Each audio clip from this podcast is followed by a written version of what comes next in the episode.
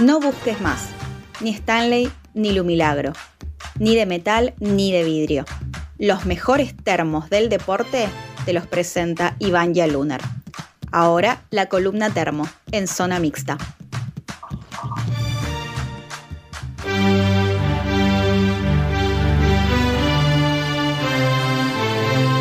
Quiero presentarles a la columna termo, la más querida por ahora eh, ahora que llegó Juan Manuel Ferrera, por ahí le saca el puesto, pero la querida sección del señor Iván Lunar. Tiene que esforzarse, Yalu, tiene que superar la historia de Nadal y la gripe porcina y todo eso. Así que, por favor, dígame, sobre, hábleme sobre ese ladri hermoso que me vendió al principio del programa. Este ladri hermoso que vos nombrás puede tranquilamente ser este, definido como la antítesis de Rafael Nadal. No, es totalmente probable. El personaje termo de la fecha es Carlos Enrique Raposo, Enrique con H, lo que da cuenta de que este hombre desciende de los monos y no de los barcos. Tiene, ha nacido en Brasil, una de tantísimos grandes futbolistas. Su madre, madre adoptiva, su, su familia lo abandonó, su familia lo abandonó de chico, y su madre, eh, lo encomendó a un representante, básicamente. Le dijo que, la carrera futbolística era lo único que podía salvarlo de la vida que le deparaba. ¿Cuál era el problema? Que Raposo tenía muy, pocos, eh, muy pocas condiciones para el fútbol, era realmente malo, pero tenía cualidades en otro lado. ¿Cuáles eran estas cualidades? Eran, las eran los bares, muy acostumbrado a la bebida y a la labia. Esos dos defectos para alguien, pero en el caso de Raposo, beneficios, fueron los cómplices los que se confabularon para que tenga una carrera futbolística excelente. Por ejemplo, se hizo muy amigo del mundo, de Carlos Alberto, de Romario, de Renato Gaullo, campeones del mundo con Brasil. Y además, muy buena relación tanto con dirigentes y con medios.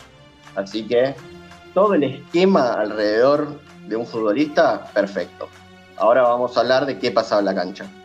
Claro, el tipo era más, más talentoso socialmente que con la pelota. Ese era, ese era su. Está bien, todos tienen su punto fuerte, algunos tendrán el remate de larga distancia, de media distancia, los tiros libres. Él tenía el RRPP aceitado.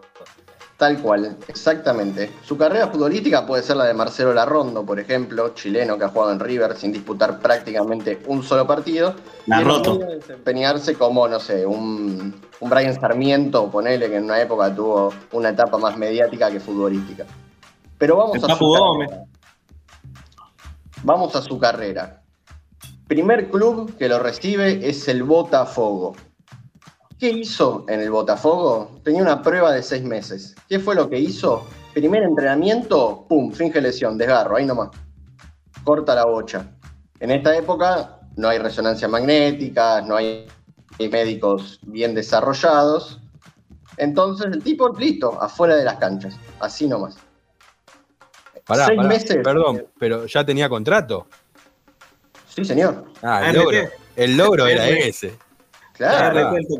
Pero eso también es futbolista, pero ¿quién no tuvo un compañero que lo hizo? Bueno, entró a, las dos semanas tenía una enfermedad que le imposibilitaba trabajar. Crespo cuando jugaba en Chelsea lo acusaron de eso. Hay varios episodios. hay varios episodios puntuales en esta historia que vamos a contar que bien podrían ser de Juan Manuel Ferrera. Cuando lleguemos a eso, hay uno que es recontra Ferrera, así que cuando lleguemos seguramente se van a dar cuenta pasa, se termina su prueba en el Botafogo, cobra lógicamente, porque el contrato estaba hecho, y pasa nada más y nada menos que al Flamengo. Uno dice, un delincuente como este de ninguna manera puede escalar en su vida futbolística, pero lo recibe el Flamengo. En Flamengo empieza una de sus artimañas más conocidas, que es fingir conversaciones con representantes de otros equipos. Una hermosura. Ah, total, no se hace eso. eso. Eso no lo hace nadie. El tipo iba con el teléfono diciendo, oh, sí, unas ganas de jugar en el Liverpool, unas ganas de ser parte de tu Real Madrid. Y estaba hablando con la madre, ponele. La madre cómplice de este artista de la mentira. En Flamengo, apenas 10 minutos jugados, 15, siempre yendo al banco, lógicamente, un tipo como este, nunca podía arrancar entre los 11, pocos minutos disputados. Termina su estadía en Flamengo, cobra, por supuesto, porque el contrato estaba firmado, y acá tiene una ventaja del lugar en donde nació.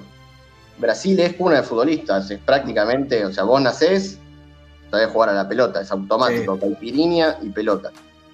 Entonces, un incipiente fútbol norteamericano ve la posibilidad de hacerse de Raposo.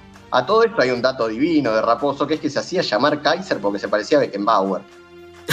de, pinta. Más chorro no se consigue. Llega entonces al fútbol norteamericano, seducido por esta idea de que venga un brasilero a, un nuevo fútbol, ya había estado Pelé en el Cosmos, entonces esto era una novedad. Lo mandan, va a jugar al paso. Imagínate un borracho jugando en la frontera norteamericana con México. ¿Qué quiere? No va a funcionar, maestro. Es imposible que este tipo juegue a la pelota. Y pasó lo que tenía que pasar, no jugó nunca.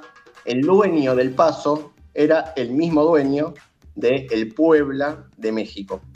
Se lo lleva también al Puebla, bueno, a ver qué pasa. No pasa nada, tipo finge lesiones, mentiras, todas las artimañas había así por haber. No juega un solo minuto ni en México ni en Estados Unidos. Vuelve a Brasil, ahora con la capa baja, ya más o menos se conocían cuáles eran las, las costumbres de este tipo, y va a jugar al Bangú, club del ascenso eh, brasilero. Y acá llega un episodio muy significativo. Decide no mentir, acá se la juega, dice, bueno, vamos a hacer el intento, estoy en un club chico, nadie me va a decir nada, pero en su debut el técnico lo pone faltando 20 minutos perdiendo 2 a 0. El tipo entra a la cancha, cuenta la historia que quiere parar una pelota pegado al lateral, la pelota pasa por bajo la suela, la cancha se viene abajo, burro muerto, y supuestamente alguien bien cerquita de el buen Kaiser le dice, le grita al técnico, ¿cómo vas a poner un tipo que jamás jugó la pelota? Uh. Las puteadas de cancha son una costumbre y a ver, y esta es bastante básica. Pero Raposo, Raposo, no contento con esto, hace una símil candoná en la, cancha del Manchester y lo manda a dormir de un roscazo a este muchacho. Lo deja liquidado. Le cantaron las 20, las 30, las 40, lo reventó. ¿Cómo termina esto? Expulsión, suspensión. ¿Y qué dijo el bueno del Kaiser cuando pasó esto? Mi entrenador es como mi padre. Si lo insultan, yo lo voy a defender. un profesional de la mentira, diría Valeria Lynch. Un profesional de la mentira, un fenómeno de aquello. Los compañeros lo amaron. El tipo es, es el emblema de la unidad de un plantel de fútbol. Genio. El problema es que quedó suspendido. Ya está, no podés jugar más acá, monstruo. No jugás nunca más. Y esto es más, lo que viene es lo más increíble de todo Después de todos estos pergaminos, el tipo se va a Francia. a, Francia. a jugar al Ajaccio de la región de, Córcega. Club ultra termo, de lo más termo que hay en el mundo. El Peñarol Nacional del viejo continente. Recontra termo son los tipos. Y llega así con esa figura de tipo que reventó un hincha por putear al técnico. El tipo, ¿sabés lo que hizo para ganarse a la gente? Este es un fenómeno termo y esto es lo que yo creo que Ferrera podría hacer si algún día lo presentan en un club profesional. Entró a la cancha con la camiseta, lógicamente el club lo había fichado, pero además con la bandera encima. Se tiró al piso, besó la bandera y las 50 pelotas que estaban en el campo de juego para el entrenamiento las agarró una por una y las tiró a la tribuna. Las regaló todas toda la una, cada uno, cada nene se va a jugar con la pelota que el Kaiser le regaló. Prócer absoluto, ídolo. Ningún tipo va a tener más gloria que la que tuvo este muchacho, así gane 8 Champions League y 90 Europa League. Un fenómeno. Prócer absoluto. 50 minutos jugado nada más. Llamó René de calle 13 y dijo que vendía demasiado humo el Kaiser. Jugó 50 minutos, pum, la vuelta a Brasil. La vuelta a Brasil ya es con 41 años, tipo Joato, ya no estaba para, sus andadas, pero se había convertido en una figura carismática. ¿Y saben dónde se retiró nada más y nada menos? Obviamente sin jugar, pero los tipos lo quisieron tener porque había que tenerlo. Claro, sí, porque te, te, tracciona seguidores en Instagram. Claro, y fue el Fluminense, o sea, no es que fue a, no sé, a, al Goiás. Claro, jugó en Flamengo y después se fue al otro club más popular de Río, que es el Fluminense. Y encima estuvo los dos equipos de Río, o sea, increíble. Y como si todo esto fuera poco, hay una historia que no se ha podido comprobar, el club implicado eh, lo ha desmentido, pero viendo eh, las habilidades del Kaiser, yo me animo a creer que esto sea cierto. Elijo creer. Elijo creer, como diría un técnico del fútbol argentino, que este muchacho habría sido parte de la delegación que viajó a enfrentar al Liverpool con Independiente y ganó la Copa del Mundo. ¿Qué me decís? ¿El Kaiser ganó la Intercontinental, la única Intercontinental Independiente? ¿Estaba en el banco de suplentes de este equipo? Tenemos que preguntarle a nuestro compañero periodista, también hincha del rojo, el señor Federico Díaz Ramundo. Ramundo no tiene herramientas para saber si esto es verdad o esto es mentira. Esto es un hecho que hay que ir a buscarlo, hay que encontrar si el Kaiser dejó algo tirado, capaz que dejó unas birra ahí escondida abajo de un tablón, así que eh, para mí, yo elijo, creer. Para mí el Kaiser jugó en Independiente y es campeón del mundo. Repítame el nombre de este personaje divino que quiere una camiseta y tatuármelo. Carlos Enrique Raposo, Carlos Kaiser, es este, como figurará en la Biblia del fútbol. Pero su frase de despedida, su frase de gloria, es aún más maravillosa. Toda esta historia se hizo pública porque, lógicamente, un buen periodista como nosotros dijo, esto tiene que ser contado y armó el documental Kaiser, el mejor jugador que jamás jugó, porque la verdad que jamás jugó, picar con seis partidos una carrera de unos tantos veintipico de años, que narra todas estas aventuras, trampas, viajes, y termina nada más y nada menos con una frase pronunciada por este buen muchacho que dice, los clubes le han mentido mucho a los futbolistas, uno se tenía que vengar.